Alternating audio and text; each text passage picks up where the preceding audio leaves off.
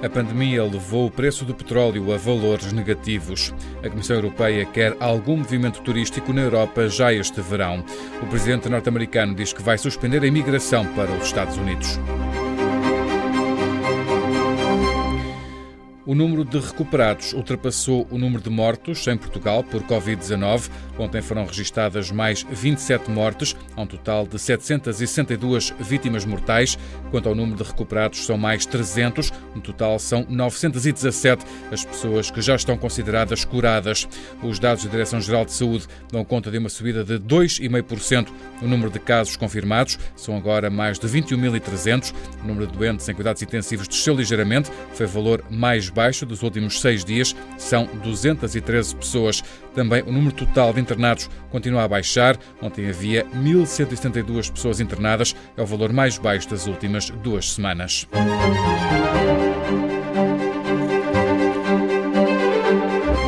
É uma consequência da pandemia que ninguém esperava. O preço do barril de petróleo afundou ontem para valores negativos na negociação em Nova York. Basicamente, os produtores estão a pagar aos compradores para se verem livres do petróleo, que não vão conseguir escoar em maio. A queda abrupta da procura por causa da pandemia deixou o mercado inundado de petróleo. Além disso, há notícias de que os Estados Unidos estariam a esgotar a capacidade de armazenamento. Esta situação em Nova York. Em Londres, o mercado de referência para Portugal, o Brent tem estado a negociar em mínimos de 2002 para cerca de 20 dólares por barril. Arrastadas pelo colapso dos preços do petróleo, as bolsas estiveram a negociar em baixa, como nos dá conta o jornalista David Santiago, do Jornal de Negócios. A provocar a forte queda observada nas bolsas do velho continente esteve, sobretudo, a desvalorização das petrolíferas europeias, por sua vez, penalizadas pelo colapso do preço do petróleo nos mercados internacionais que se verifica nos últimos dias e que se acentuou no dia de ontem é que, apesar do acordo da OPEP e respectivos aliados para um corte à produção de 10 milhões de barris diários, a ruptura na procura pela matéria-prima que está a ser causada pela pandemia sobrepõe-se ao acordo para a redução dessa oferta, o que então se reflete numa acentuada quebra do valor do crudo. Bolsas e petróleo no vermelho.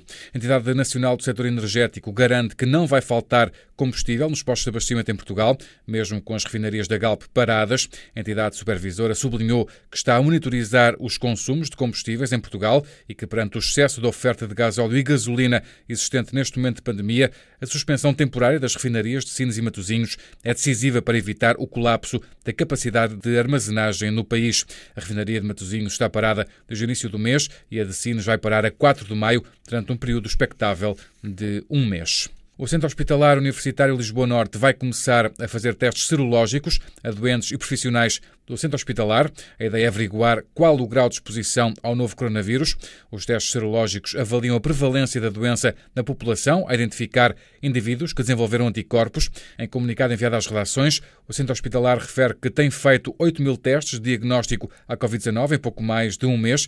A percentagem média de casos positivos nesses testes é de 7%. A Comissão Europeia espera que já existam movimentos turísticos limitados dentro da Europa este verão. O Comissário Europeu responsável pelo mercado interno, Thierry Breton, espera que desta forma o setor consiga começar a retomar a normalidade possível.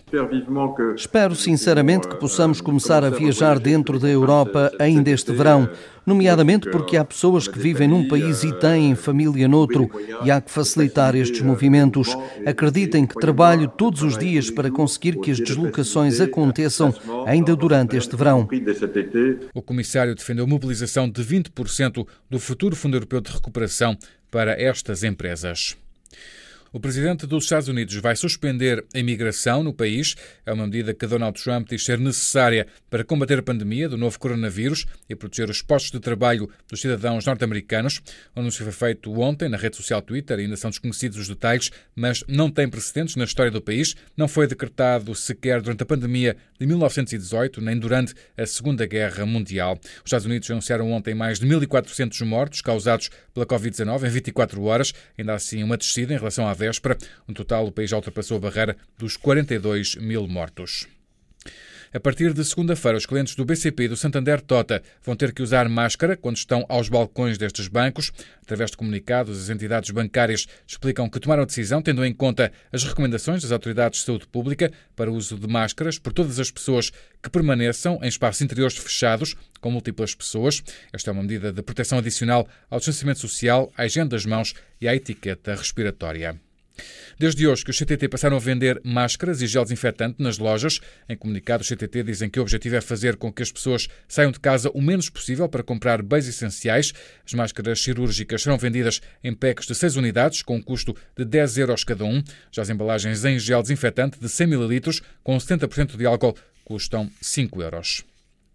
O regresso da telescola liderou audiências. Ontem, o canal RTP Memória teve quatro vezes mais audiência do que era habitual. Foi o quarto canal mais visto do dia.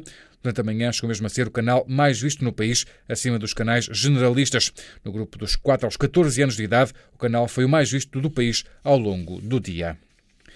O mundo já ultrapassou os 2 milhões e meio de casos confirmados de infecção por Covid-19. Há mais de 172 mil mortes. Itália estabilizou em torno das 500 vítimas mortais por dia e registra menos de 3 mil novos casos, para um total de quase 184 mil. Em Espanha, houve um ligeiro aumento no número diário de mortes, mais de 400. Também na Alemanha, o número diário de mortes subiu, foram cerca de 200 vítimas mortais. Na Rússia, o número de casos continua a crescer de forma rápida, foram mais de 5.600 novos casos. Os especialistas de saúde do país avisam que o número real de infectados pode ser maior do que o número oficial devido à fraca capacidade de testagem. Em África há mais de 23 mil casos registados. Os dados do Centro de Controlo e Prevenção de Doenças da União Africana mostram que o norte da África se mantém como a região mais afetada pela doença, seguida da África Austral. Cinco países concentram mais de metade das infecções e mortes: África do Sul, Argélia, Egito, Marrocos e Camarões. No fecho deste relatório, cientistas de uma equipa do Hospital Universitário de Berna, na Suíça, garantem que uma vacina contra o novo coronavírus pode estar pronta para uso na Suíça em outubro. Em conferência de imprensa, o chefe do Departamento de Imunologia do Hospital Universitário de Berna disse que esta será a primeira ou uma das primeiras vacinas a conter a pandemia. Este trabalho de pesquisa da vacina está agora no estágio de teste de eficácia e de segurança.